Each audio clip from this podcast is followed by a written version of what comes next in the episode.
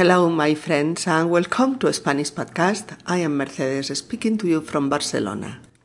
In our 89th episode, Dieta Mediterránea, Jorge and Paco are making the first page of their restaurant menu. Jorge will lead the restaurant, but Paco is helping him diary because he feels this project like his own project. They want to include uh, in the first page of menu a little explanation of the Mediterranean diet to describe delicious and Mediterranean recipes of the restaurant. Most of these recipes will be fashion cuisine recipes, Mediterranean recipes with East cooking elements. Hola queridos amigos y bienvenidos a una nueva edición de Español Podcast. Os habla Mercedes desde Barcelona en nuestro episodio número 89, Dieta Mediterránea. Jorge y Paco están confeccionando la primera página de la carta de su restaurante. El restaurante lo llevará Jorge, pero Paco está ayudándole a diario porque también siente el proyecto como propio.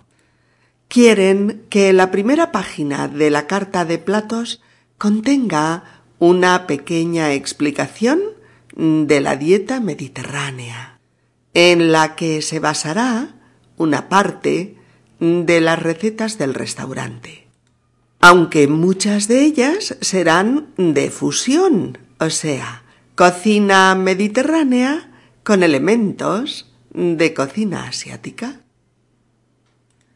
Episodio número 89. Dieta mediterránea. Vamos allá. Mira, Paco, me gustaría poner un primer párrafo con unas líneas de historia de la cocina mediterránea. Sí, claro. Puedes mencionar que algunos de los hábitos alimentarios mediterráneos ya existían en la vieja Mesopotamia y en la Palestina de hace seis milenios. Exacto. Que la gente pueda enterarse de un vistazo de que esta forma de alimentarse tiene muchos años y que en esas zonas ya entonces se consumían cereales, pescados, frutos secos, frutas, hortalizas, legumbres o, quesos. Sí, Paco, aunque en la actualidad son veintiséis los países mediterráneos. Y cada uno tiene sus orígenes, su religión y, y, su cultura. Y en cada uno se come diferente, aunque es cierto que hay muchos alimentos comunes en ellos. Claro. O al revés, el caso de Portugal, por ejemplo, que no es mediterráneo, pero tenemos los mismos hábitos alimentarios. Portugal también está dentro de la dieta mediterránea. O Japón, con una dieta mm, cardiosaludable similar también. Vale, Jorge, pero eso que sean dos líneas, porque el descubrimiento más importante no empezó hace seis mil años, sino después de la Segunda Guerra Mundial, cuando los científicos comprobaron que la isla de Creta tenía la tasa más baja de mortalidad por enfermedades del corazón. Bueno, bueno, eh, dos líneas más para lo de Creta aunque yo creo que el estudio más importante es el que se llamó el estudio de los siete países, que investigó los hábitos dietéticos de Estados Unidos, Japón, eh, Finlandia, Holanda, mm, la antigua Yugoslavia, mm, Italia y Grecia. Los resultados mostraron una clara relación entre la dieta y la salud de la población. Ah, de ese estudio no me había enterado. ¿Y, y quiénes estaban más sanos? Mm, los griegos y los italianos. Ambos vivían más mejor y tenían menos enfermedades cardiovasculares. Al otro lado del mundo los japoneses también tenían muy buena salud cardiovascular. Ahí surgió el concepto de dieta mediterránea. Eh, oye, Jorge, hay que explicar que dieta, en este caso, es un conjunto de hábitos alimentarios y no un régimen para adelgazar. sí, pero sobre todo hay que hacer visibles los elementos de la dieta mediterránea que están presentes en los platos del restaurante. Mm, de acuerdo. ¿Empezamos, Jorge? Mm, aceite de oliva para la mayoría de preparaciones culinarias. Mm, productos frescos de temporada con las frutas y verduras de la estación. Eh, pescados azules como el salmón, el atún, las truchas, eh, los salmonetes o el rodaballo.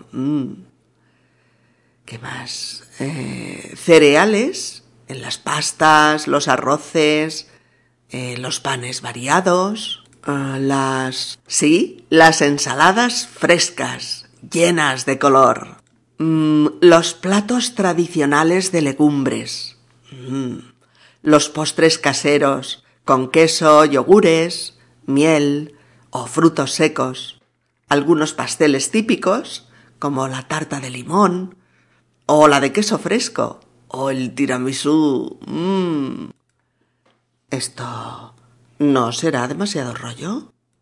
No, hombre, solo unas líneas de cada cosa. Además pondremos alguna ilustración.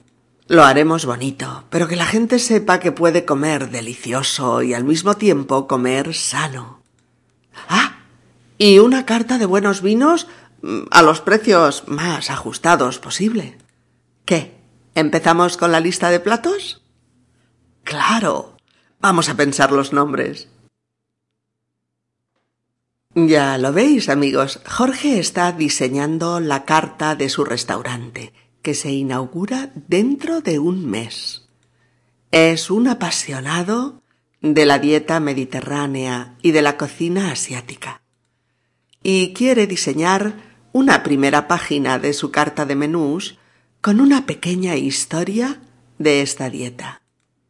Paco le recuerda que la llamada dieta mediterránea, dieta mediterránea, es muy antigua, que los alimentos básicos que la componen ya se consumían en la vieja Mesopotamia o en la antigua Palestina, y de esto hace la friolera de seis mil años.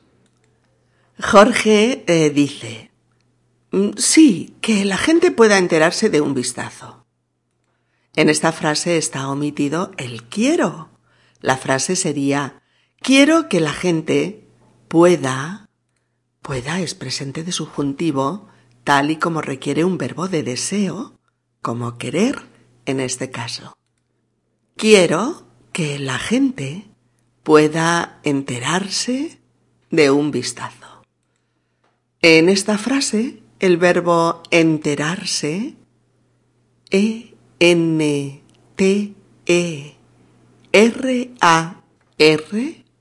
enterarse, usado aquí como pronominal, tiene el mismo sentido que el verbo saber.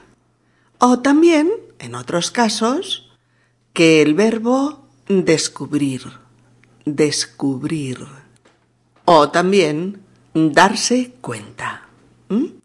Cualquiera de estos verbos nos resolverían lo que queremos decir. Por ejemplo, que la gente sepa que una parte de la dieta mediterránea ya existía hace muchos años.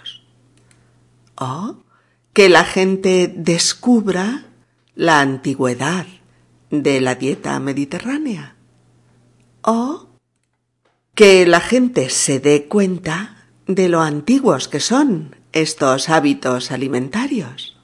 ¿Veis?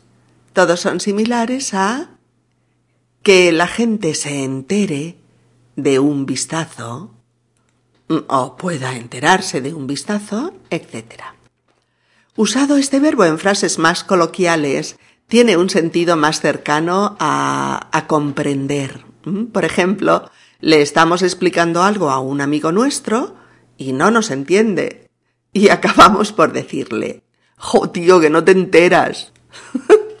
¿Veis? Jo tío, que no te enteras. Que es como decirle, que no lo captas, que no lo entiendes.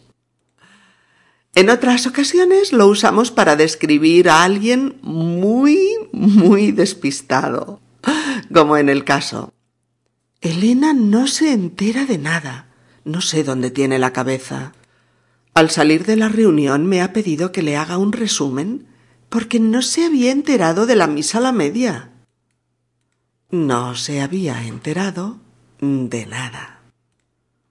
Y finalmente, en otros casos, lo usamos para señalar que antes no sabíamos algo y en un momento dado hemos conocido su existencia.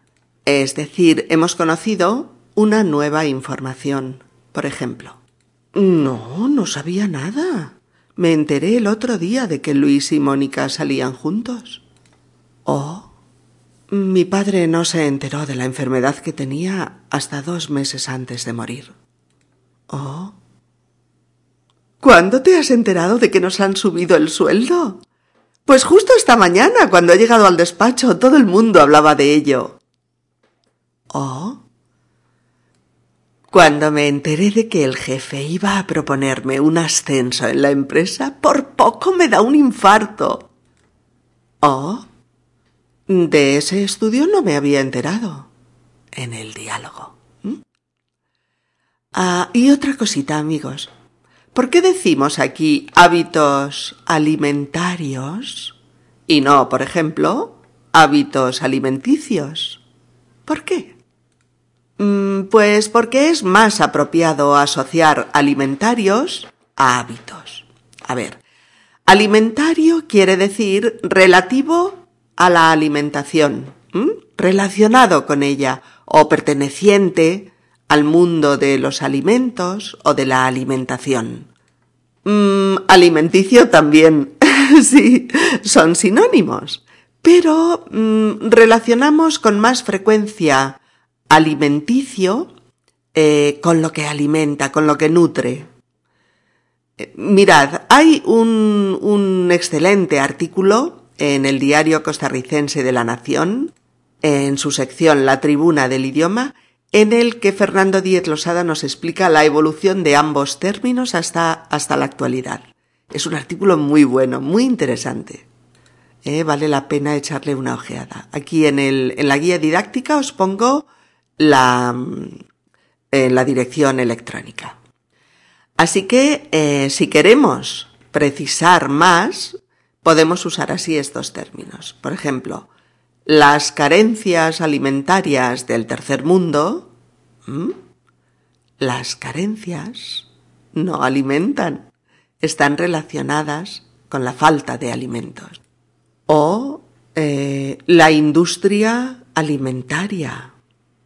La industria en sí misma no alimenta, es la industria de la alimentación o la política alimentaria de los países ricos, o la cadena alimentaria de los seres vivos, mm, o los eh, tristemente famosos colorantes alimentarios químicos, o una intoxicación alimentaria mm, por salmonela, o eh, la anorexia es un trastorno alimentario, mm, porque la anorexia en sí misma no alimenta.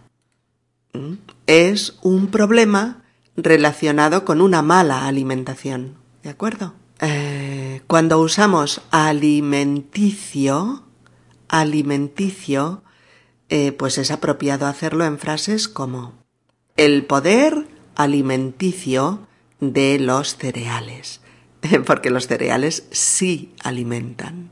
O mm, los componentes alimenticios de un guiso, los componentes nutritivos que nos nutren y nos alimentan.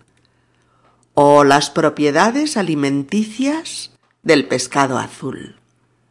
O, mm, por ejemplo, los gimnastas de competición toman muchos suplementos alimenticios, etc. ¿Mm? Por eso hablamos de los hábitos alimentarios.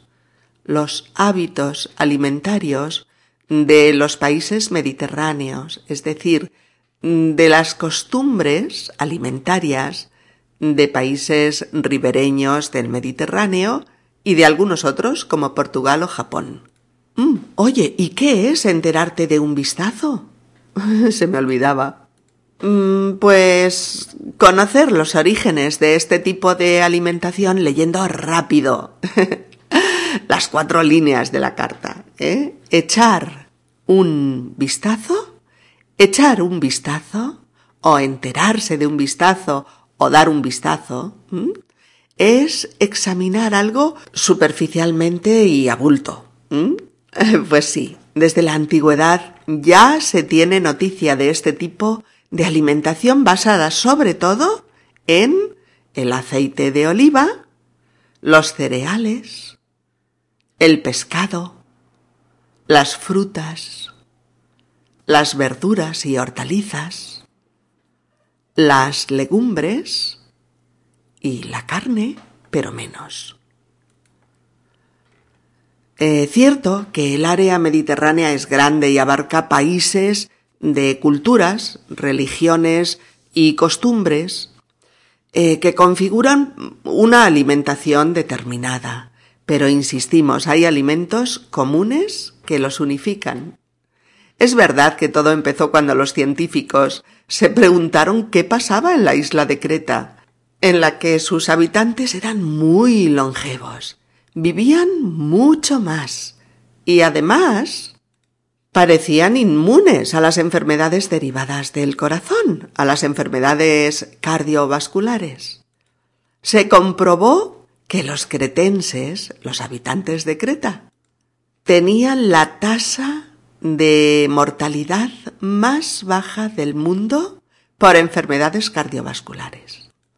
Aquí la tasa T-A-S-A, la tasa es el promedio, el, el índice de, de mortalidad. Y ahí se empezaron a relacionar las cosas. Los habitantes del sur de Italia usaban el aceite de oliva para todo. La mejor grasa del mundo. Una grasa buena, saludable, con vitaminas, con un alto poder alimenticio sabrosa, benéfica. Por algo la llaman el oro líquido del Mediterráneo.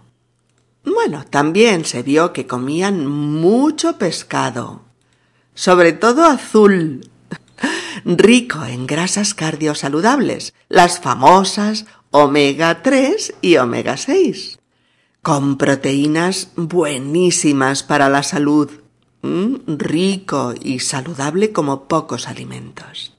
Pues pescados como el salmón, el atún, los salmonetes o las truchas. Comían poca carne, unas cuantas veces al mes, pero no a diario ni mucho menos, pero comían todo tipo de carne, vaca, cerdo, pollo, cordero, etc. Los cretenses comían frutas de todo tipo, con mucha vitamina C. Comían verduras y hortalizas variadas, zanahorias, nabos, alcachofas, tomates, lechugas, espinacas, pimientos, berenjenas, coles, puerros, etc. Y comían legumbres legumbres como las judías, los garbanzos, eh, las lentejas o los guisantes. ¿Mm? Se comprobó además que comían carne con menos frecuencia que en otros países, ¿Mm? con menos frecuencia.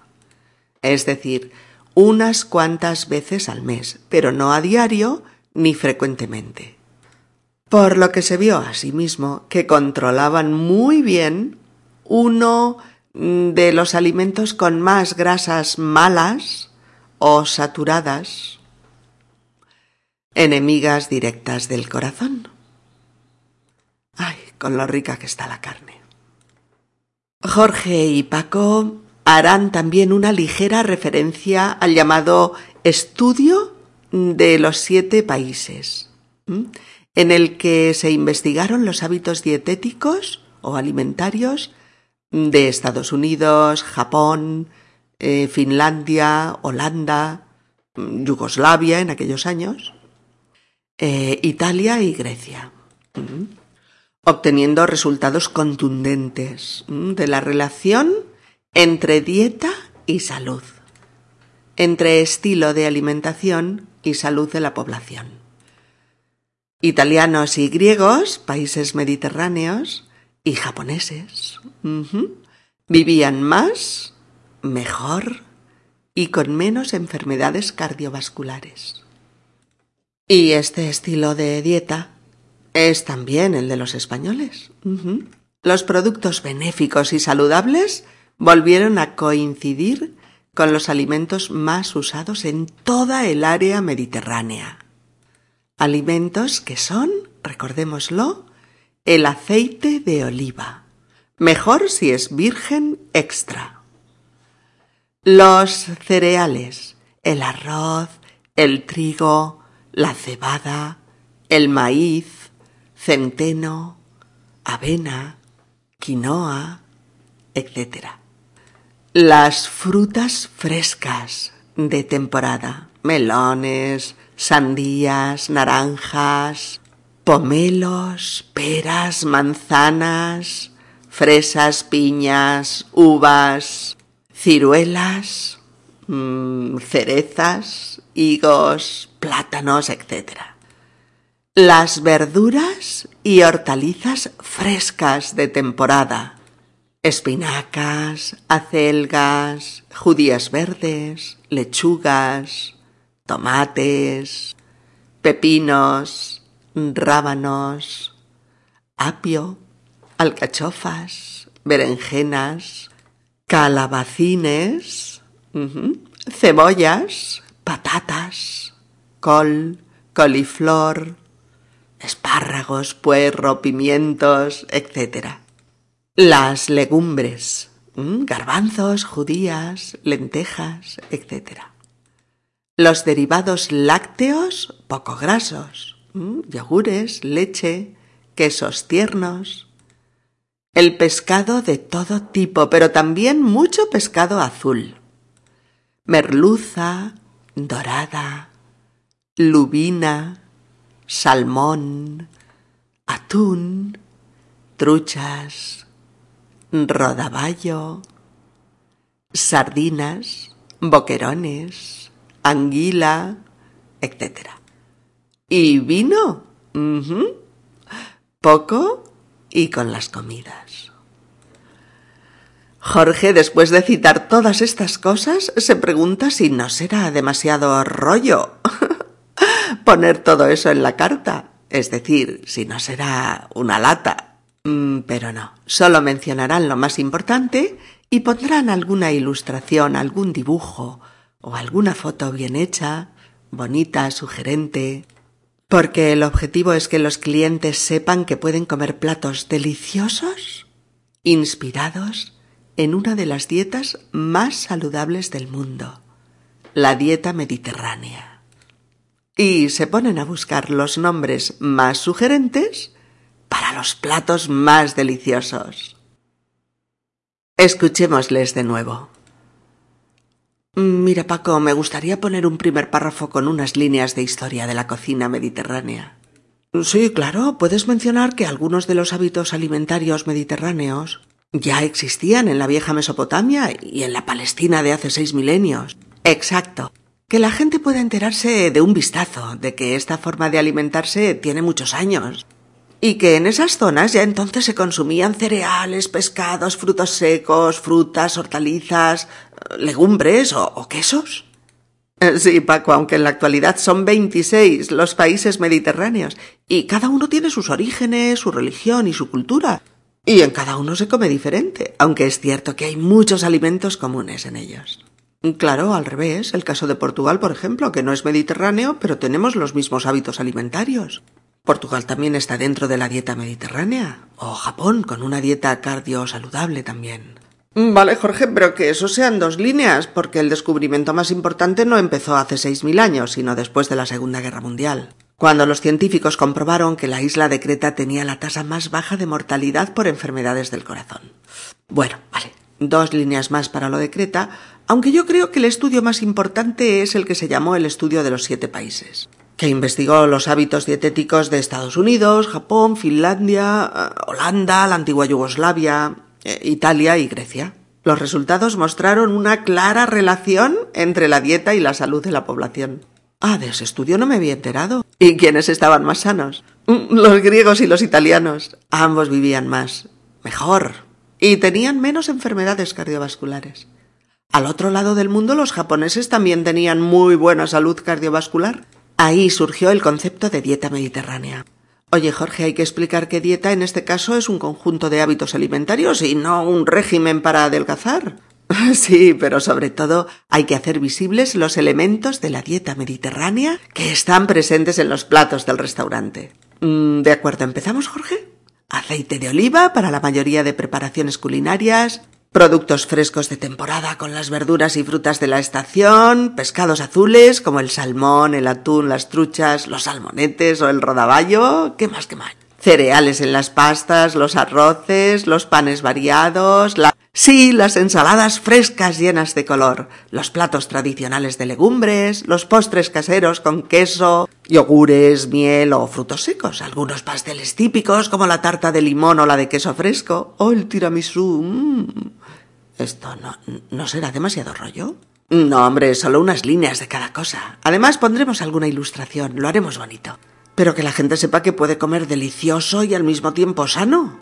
Ah, y una carta de buenos vinos a los precios más ajustados posible. ¿Qué? ¿Empezamos con la lista de los platos? Claro, vamos a pensar los nombres. Bueno, amigos, hasta pronto. Nuestros más cordiales saludos para todos.